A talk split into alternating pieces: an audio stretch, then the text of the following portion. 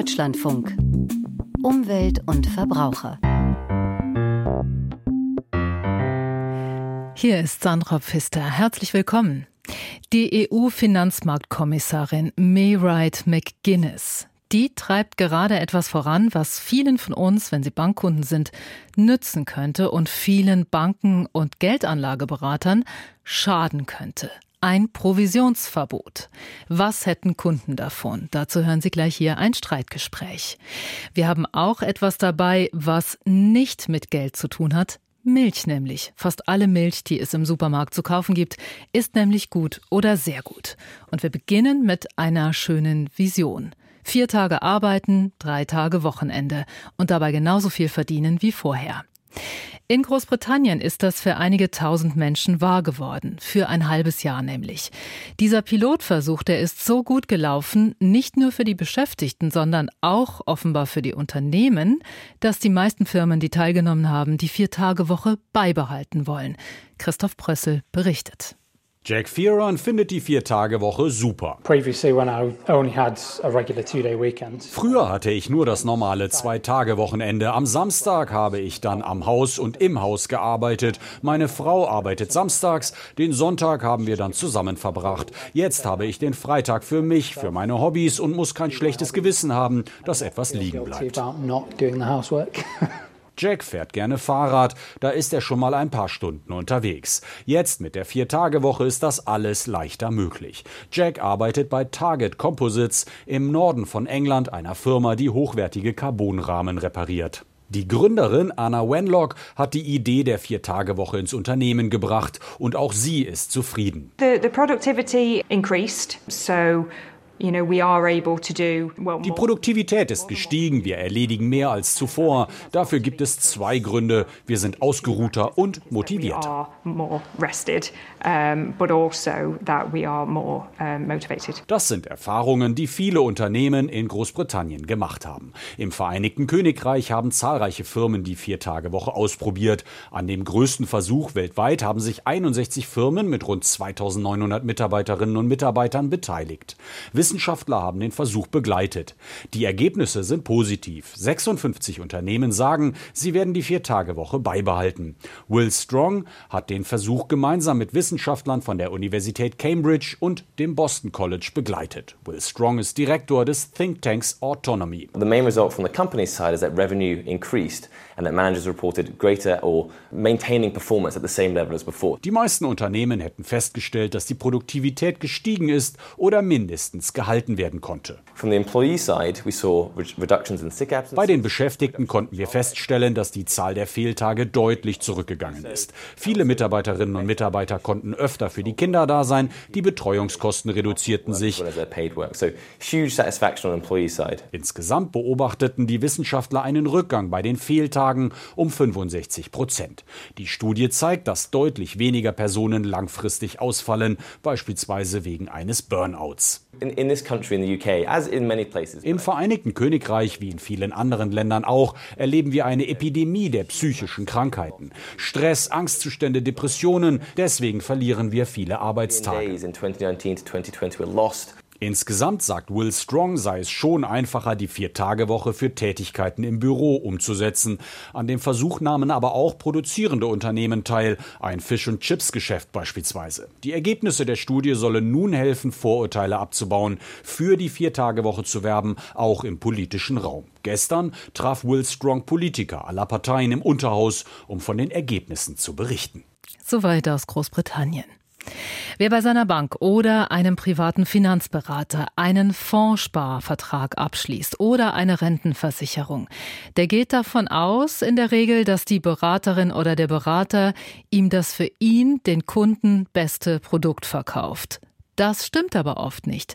Die Wahrscheinlichkeit ist groß, dass er oder sie einen Vertrag abschließt, der für den Berater oder die Bank das meiste Geld abwirft.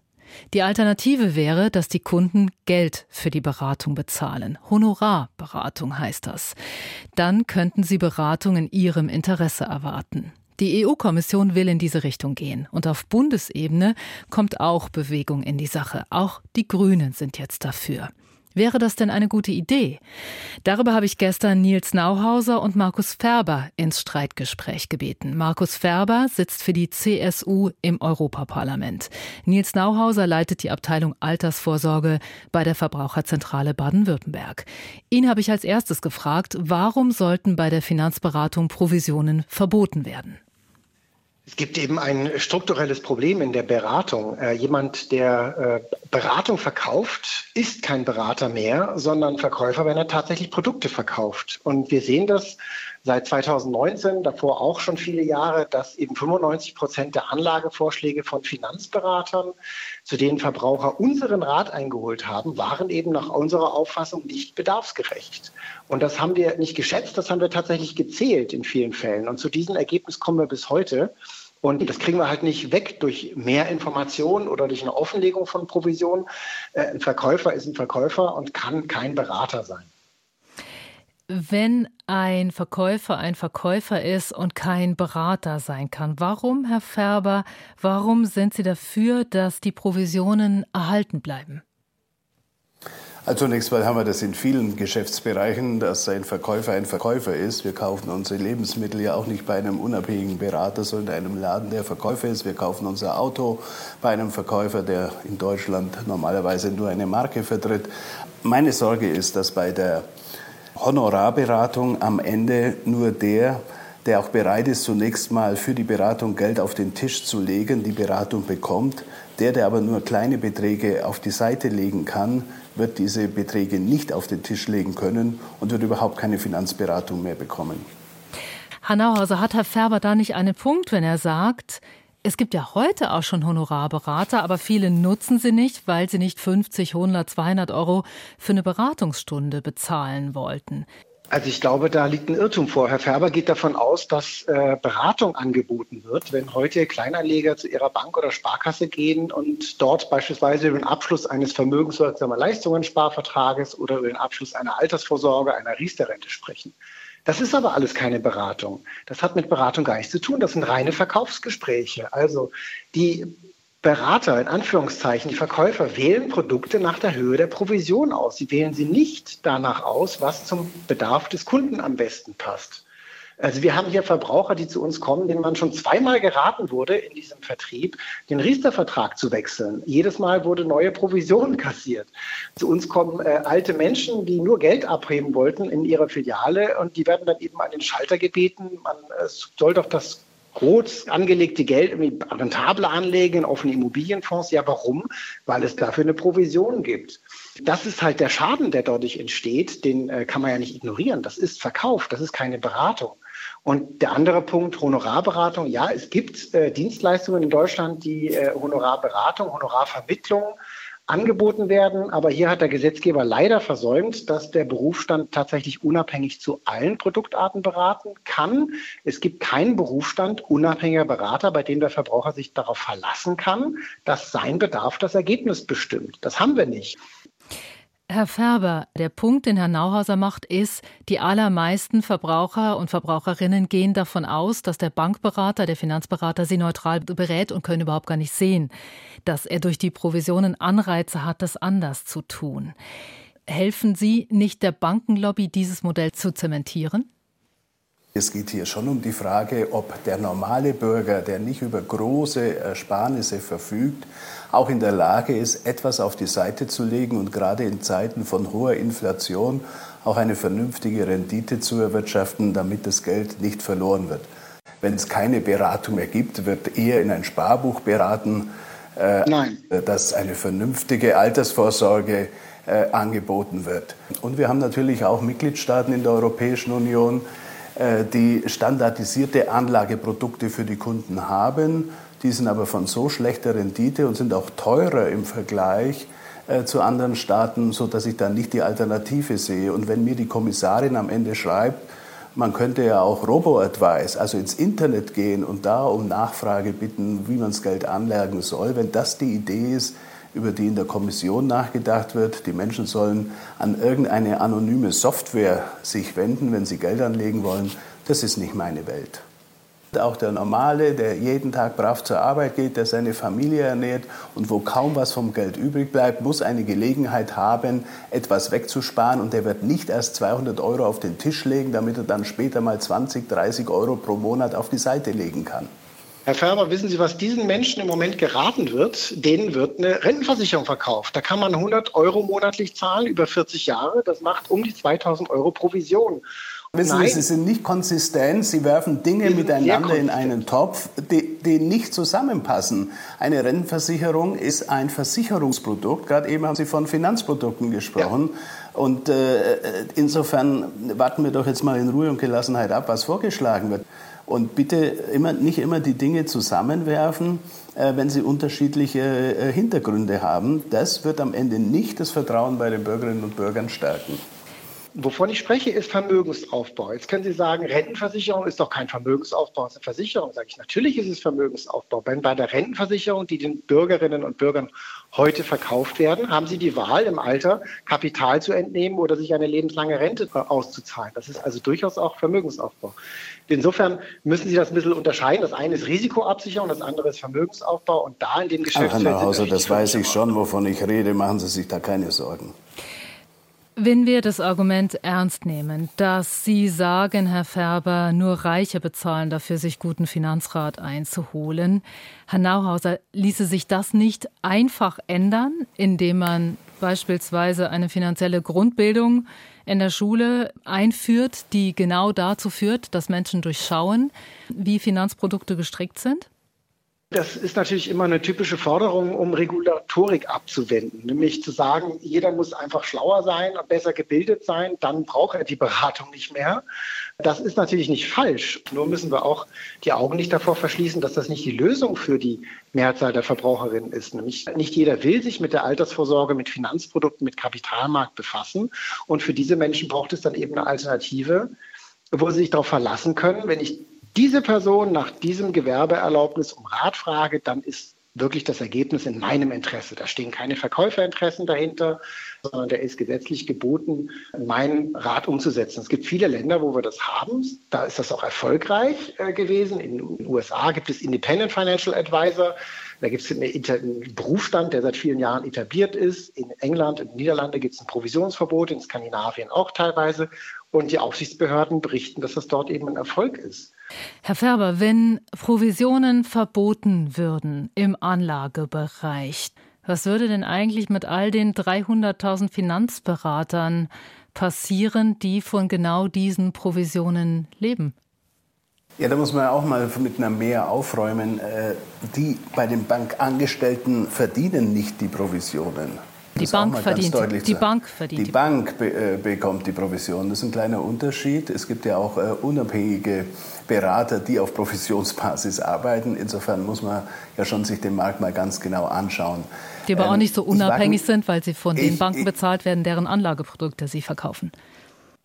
Ja, nochmal, äh, ich halte es zunächst mal nicht äh, für, für etwas Schändliches, dass äh, hier eine Dienstleistung auch über das Produkt finanziert wird wenn man das grundsätzlich in Frage stellt, dann muss man sich darüber im Klaren sein. Und ich teile dann nicht die Aussage von Herrn Nauhauser, dass sich die Provisionsverbotsländer äh, brüsten, dass da alles gut läuft. Ich höre viele Klagen, auch von den Aufsichtsbehörden, weil natürlich eine breite Schicht der Bevölkerung keinen Zugang mehr zu attraktiven Produkten hat. Wir müssen uns doch eher überlegen, wie können wir insgesamt dafür sorgen, dass der Markt transparenter wird. Das ist Ein doch genau der Punkt. mag ich mir, mag ich mir nicht Färber. vorstellen. Ja, wir Herr können Färber, viel Sie, über Transparenz Sie mögen sich das nicht reden. vor, Sie mögen sich das nicht vorstellen, aber Sie bringen ja das Stichwort Transparenz auf. Provisionen sind doch gerade nicht transparent. Natürlich Kunden. sind die transparent, die müssen offengelegt werden. Herr Faber, Sie sind nicht transparent. Gerade Sie, nochmal, kapitalbildende Lebensversicherung zur Altersvorsorge, da müssen die Abschluss- und Vertriebskosten in Euro genannt werden. Richtig, die können Sie auf Seite 23 im Kleingedruckten irgendwo nachlesen, aber nicht die Provision. Aber die Transparenz der Provision beseitigt ja auch das Problem nicht. Wir reden ja mit Verbrauchern und in Online-Seminaren fragen wir auch immer, wissen Sie denn eigentlich, was Ihre Finanzprodukte kosten? Wissen Sie denn eigentlich, was an Provisionen da drin steckt? Das weiß niemand. Ja, warum nicht? Weil Finanzberatung ein Vertrauensgut ist und weil man eben ein Verhältnis hat zu Beratern, Berater, man spricht über dies oder jenes und am Ende vertraut man den Berater. Das sind ja auch alles nette Leute. Und das alles zu hinterfragen, zu sagen, jetzt lese ich mir mal die 70 Seiten Kleingedrucktes durch, äh, die die Berater ja mittlerweile aushändigen müssen und schau da mal nach, auf welcher Seite welche Information ist. Das findet ja nicht statt und das muss man einfach mal als Realität so akzeptieren. Also mit Offenlegung von Provisionen beseitigen wir den strukturellen Interessenskonflikt nicht. Das bleiben einfach Verkäufer dann sagt Nils Nauhauser, Abteilungsleiter Altersvorsorge bei der Verbraucherzentrale Baden-Württemberg und der CSU-Abgeordnete im Europaparlament Markus Ferber war sein Counterpart. Provisionen haben auch in Liechtenstein immer eine große Rolle gespielt. Liechtenstein war jahrelang ein Hort der Steuerhinterziehung und des Schwarzgeldes. Seit 2008 meldet Liechtenstein steuerrelevante Daten auch an andere Länder. Das heißt, was vermögende Deutsche hier anlegen, ist jetzt in aller Regel legal. Und jetzt haben möglicherweise viele von ihnen die Gelegenheit, sich früher gezahlte Provisionen zurückzuholen. Matthias Holland-Letz berichtet. Der Streit im Fürstentum dreht sich um sogenannte Retrozessionen. Gemeint sind Provisionen, die in Liechtenstein Zuwendungen genannt werden. Liechtensteinische Banken kassierten sie als eine Art Belohnung, wenn sie ihren Kunden Investmentfonds oder andere Finanzanlagen vermittelt haben. Dazu Helmut Schwärzler, Rechtsanwalt im liechtensteinischen Vaduz. Der oberste Gerichtshof und auch der Verfassungsgerichtshof, der Staatsgerichtshof in Liechtenstein hat entschieden, dass diese Gelder den Kunden gehören. Man muss sich das so vorstellen, die Kunden zahlen an die Banken ja eine Gebühr, damit die Vermögensveranlagung gemacht wird. Und durch diese Gebühr ist eigentlich die Auftragserbringung abgegolten. Jeglicher andere Vorteil, den die Banken erhalten, ist an den Auftraggeber, an die Kunden herauszugeben. Kunden könnten auch jene Retrozessionen zurückfordern, die vor 30 Jahren gezahlt wurden. Seine Kanzlei vertrete bislang 35 deutsche Bankkunden, sagt Rechtsanwalt Schwärzler. Doch die Zahl der Betroffenen aus Deutschland sei viel größer. Wir gehen davon aus, dass es sich aufgrund der 30-jährigen Verjährungsfristen, aufgrund unserer Kenntnis des Finanzmarktes um zwischen 50 bis 100.000 Kunden aus Deutschland handeln sollte. Und wie hoch ist die Summe, die der einzelne Kunde zurückverlangen kann? Das hängt davon ab, wie viel investiert wurde und seit wann. Also unsere Kunden, die wir betreuen, die haben ein Spektrum von einer halben Million Euro bis zu 25 Millionen Euro. Das ist ganz unterschiedlich. Das sind Personen, die haben äh, teilweise das Ersparte für die Pension in Liechtenstein veranlagt. Teilweise sind es auch ganze Unternehmerfamilien, die in Liechtenstein veranlagt sind. Wer einbehaltene Retrozessionen zurückhaben will, müsse sich allerdings beeilen, urteilt Anwalt Schwärzler. Der Gesetzgeber hat letztes Jahr die Verjährungsfristen rückwirkend abgeändert. Nach diesem Datum, also am 1. Juni 2023, gelten diese Rückforderungsansprüche gegenüber Banken als verjährt. Helmut Schwärzler betont, in der Vergangenheit konnten sich die Kunden liechtensteinischer Banken kaum leisten, ihre Bank zu verklagen. Sie hatten Schwarzgeld angelegt, scheuten den Schritt an die Öffentlichkeit. Dies gelte heute nicht mehr. Viele Kunden hätten nach 2008 Steuern nachzahlen müssen. Was sie heute in Liechtenstein investiert haben, sei legal. Kunden, die mittlerweile diese Gelder offengelegt haben, die haben natürlich jetzt ein ganz anderes Auftreten, viel selbstbewusster. Vor 2008 wäre niemand auf die Idee gekommen, hätte die Bank eingeklagt. Die liechtensteinische Regierung hat einen anderen Blick auf die Dinge. Zwar räumt sie ein, dass Banken nach europäischem Recht gezwungen sind, Retrozessionen dem Kunden gegenüber offenzulegen. Diese Zuwendungen seien aber nicht illegal. Wenn der Kunde informiert sei und zustimme, dürften sie fließen. Anwalt Schwärzler betont allerdings, dass Liechtenstein ja eine weitere gesetzliche Vorschrift verändert habe. Demnach gelte, wenn ein Kunde von der Zuwendung erfährt, hat er nur drei Jahre Zeit, die Herausgabe zu verlangen. Danach verfällt der Anspruch. Liechtensteins Bankenverband wehrt sich gegen den Vorwurf, die Gesetzesänderung sei auf Druck des Bankenverbandes zustande gekommen. Außerdem sei die Zahl von bis zu 100.000 deutschen Bankkunden, die Ansprüche geltend machen könnten, viel zu hoch. Dem widerspricht Christoph Trautvetter vom Netzwerk Steuergerechtigkeit in Berlin. Aus den aktuellen Zahlen aus dem automatischen Informationsaustausch wissen wir, es gibt nach wie vor etwa 160.000 deutsche Finanzkonten in Liechtenstein. Das war in den letzten 30 Jahren wahrscheinlich noch deutlich mehr. Auch Christoph Trautvetter hat beobachtet, dass etliche Investments in Liechtenstein nun legal sind. Wir sehen tatsächlich, es gibt äh, ganz viele Stiftungen, die Geld aus Deutschland verwalten und die das tun, um Erbschaftssteuer zum Beispiel in Deutschland zu vermeiden. Und äh, das tun sie tatsächlich legal und sichtbar. Und äh, dann ist es natürlich leichter, auch vor Gericht zu ziehen. Kunden, die aus der Deckung kommen. Gerichte, die zugunsten der Bankkunden urteilen. All das wird von Christoph Trautvetter begrüßt. Er fordert jedoch, Liechtenstein müsse weitere Reformen einleiten, die Transparenz erhöhen, Anreize zur legalen Steuervermeidung abbauen, Schwarzgeld als Einfallstor für versteckte Provisionen weiter bekämpfen. Wenn der Finanzplatz Liechtenstein tatsächlich sauber wird und es sich als sauberer Finanzplatz nicht mehr leisten kann, überhöhte Gebühren von den Kunden zu nehmen, dann profitieren wir am Ende alle. Und das ist gut für die Gerechtigkeit und gut für alle Beteiligten. Und ganz konkret in Liechtenstein fordern deutsche Bankkunden Provisionen zurück. Das geht noch bis Ende Mai. Deutschlandfunk Verbrauchertipp die Deutschen trinken weniger Milch seit ein paar Jahren schon. Viele Jüngere greifen lieber zu den pflanzlichen Alternativen. Mandelmilch, Hafermilch, Sojamilch, wie sie oft genannt werden, der Einfachheit halber. Für alle, die noch immer gerne Milch trinken, die Qualität der eigentlichen Milch in Deutschland ist fast immer gut oder sogar sehr gut, sagt die Stiftung Warentest. Egal ob traditionell hergestellte oder länger haltbare Vollmilch, in dieser Untersuchung der Stiftung Warentest gab es fast ausnahmslos gute oder sehr gute Qualitätsurteile, was eher selten vorkommt. Punkten konnten somit teurere Bioprodukte genauso wie günstige Eigenmarken der Supermärkte oder Discounter.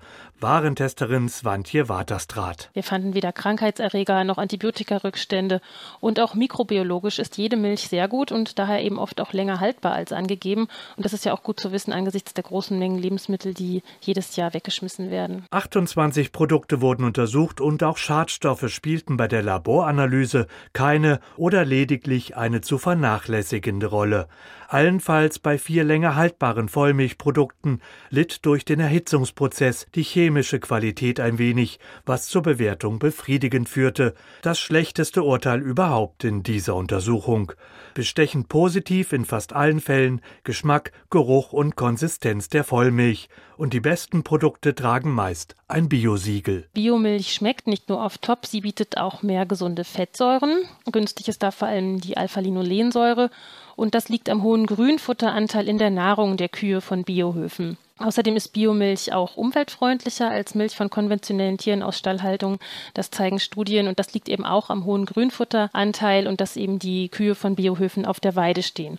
Und wem wichtig ist, wie die Tiere gehalten werden, der sollte eben zu Biomilch greifen, weil ja die EU-Bio-Verordnung auch Vorgaben macht zum Tierwohl und zur Tierhaltung. Wer den Anteil an gesunden Fettsäuren in der Milch steigern möchte, sollte laut Warentesterin Swantje Waterstraat zu Heumilch greifen, denn hier dürfen nur Grünlandfutter wie Gras oder Heu verfüttert werden. Allerdings sagt Heumilch nichts über die Haltung der Tiere aus. Ohnehin sollte bei Werbebegriffen genau hingeschaut werden. Land- oder Bauernmilch sind keine rechtlich geschützten Bezeichnungen. Übrigens ebenso wenig wie Weidemilch, wo suggeriert wird, dass die Kühe überwiegend draußen stehen und entsprechend Grünfutter verzehren. Das muss nicht falsch sein, aber. Unsere Analysen weisen zum Beispiel bei Weidemilch auch darauf hin, dass sie einen nennenswerten Anteil Kraftfutter fressen. Und das erklären Experten damit, dass sie eben einen Großteil der Energie weiterhin im Stall aufnehmen, auch wenn sie auf der Weide stehen. Also man muss zusätzlich zu solchen Auslobungen oft noch auf weitere Angaben auf der Verpackung achten. Somit gilt auch für Weidemilch, nur mit einem Biosiegel kann in der Regel garantiert werden, dass hier weitgehend Grünlandfutter genutzt wird, denn Silage oder gentechnisch verändertes Futter sind auf Biohöfen verboten. 24 der 28 Testprodukte erhielten gute oder sehr gute Bewertungen. Viel verkehrt machen können Kundinnen und Kunden beim Einkauf somit nicht. Die Qualität der Milch überzeugte fast durchgehend. Warentesterin Swantje Waterstraat. Die Biovollmilch von Schwarzwaldmilch für 1,89 Euro pro Liter ist die beste traditionell hergestellte Milch und unter den länger haltbaren Produkten liegen die Aldi Tierwohlweidemilch und die Bioheumilch der gläsernen Molkerei gleich auf vorn und die beste günstige Vollmilch ist Aldi Milsani für 1,09 Euro. Das haben Sie im Beitrag von Dieter Nürnberger gehört. Und damit beschließen wir die Sendung Umwelt und Verbraucher für heute. Gleich geht's hier weiter mit Dirk Müller. Der wird Sie gleich in der kommenden Sendung wird gleich für Sie einordnen, was das neueste Urteil des Bundesverfassungsgerichts bedeutet. Es hat heute Morgen entschieden, dass die Stiftung der AfD zu Unrecht kein Geld vom Staat bekommt und dass deshalb ein neues Gesetz erlassen werden muss. Ich bin Sandra Pfister. Ihnen noch einen schönen Tag.